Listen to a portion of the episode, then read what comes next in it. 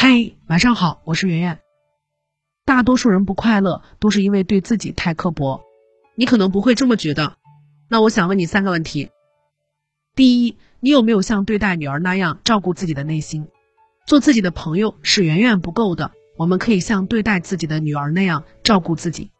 不要因为犯了错就觉得自己一无是处，也不要因为三十岁没成功就觉得自己是个废物。更不要因为今天在领导面前说错了一句话，就觉得没有了明天，没有了出路。我们对自己过于严格，但不会这样对待自己的女儿的。我们会支持她，包容她。那么对待自己，也要学会放过。第二，你有没有像照顾汽车那样照顾自己的身体？巴菲特曾说，如果我给你一辆车，并告诉你这是你这辈子唯一一辆车，你就会对它很小心。它有一个小划痕，你都会主动修理它。我们的身体就像是这辆车，车能随时更换零部件，我们的身体却可能连零部件都换不了。但我们对待它还不如车，经常喝酒、熬夜伤害肝脏，用暴饮暴食来伤害胃。我们对自己这么差，那还能叫爱自己吗？第三，你能拿住自己的方向盘，不被他人裹挟吗？对待自己人生最大的浪费和残忍，就是听别人的话活着。人这一辈子短短几十年而已。别人说什么你就做什么，别人说你哪里错你就改什么，甚至于别人期待什么你就变成什么，这不是爱自己，而是在爱别人。对别人圣母，对自己残忍。永远记住，欣赏别人不要超过欣赏自己。我即便有缺点，也轮不到别人对我指指点点，更不能为了避开别人的指点就改变方向。我们要去自己想去的地方。很喜欢一首诗，卓别林的《当我开始真正爱自己》，当我真正开始爱自己。我才意识到，所有的痛苦和情感的折磨，仅仅是在提醒我的生活背离了真实的自己。今日我明白，这叫做真实。当我开始真正爱自己，我开始远离所有不健康的东西，不论是饮食、人物、事情亦或环境，远离拖累我、让我背离了真实自我的一切。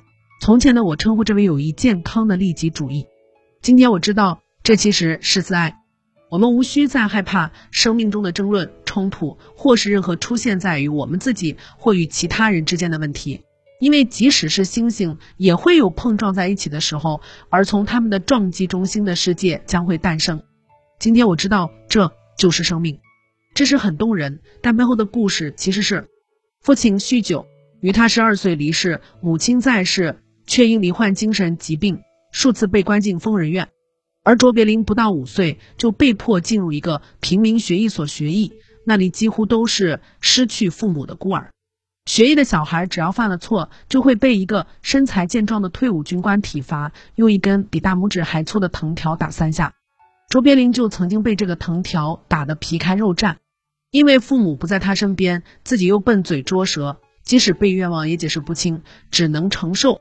他在成为喜剧演员前做过报童，做过印刷工人，卖过玩具，吹过玻璃。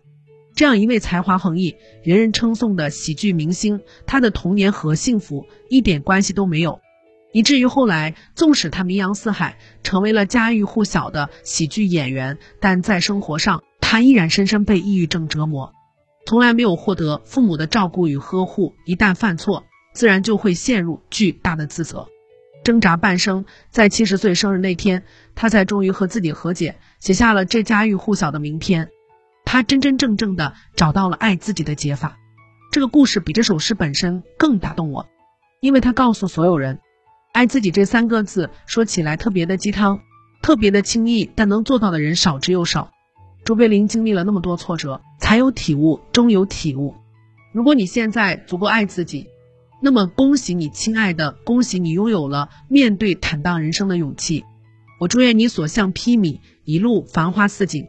如果你现在还不能接受自己，照料自己，那么我也想祝愿你。我祝愿你跟自己的内心一遍遍对话，祝愿你每一次的心态崩溃都能得到重塑。祝愿你穿过荆棘和风雨，温柔又强大，对自己宽容且不苛责。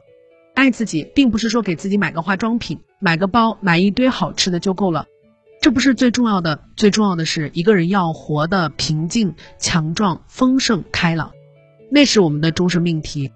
我们有一生的时间去探索和触碰这个命题的答案。晚安。更多文章可以关注我们的公号“逆流而上”，流就是刘媛媛的流。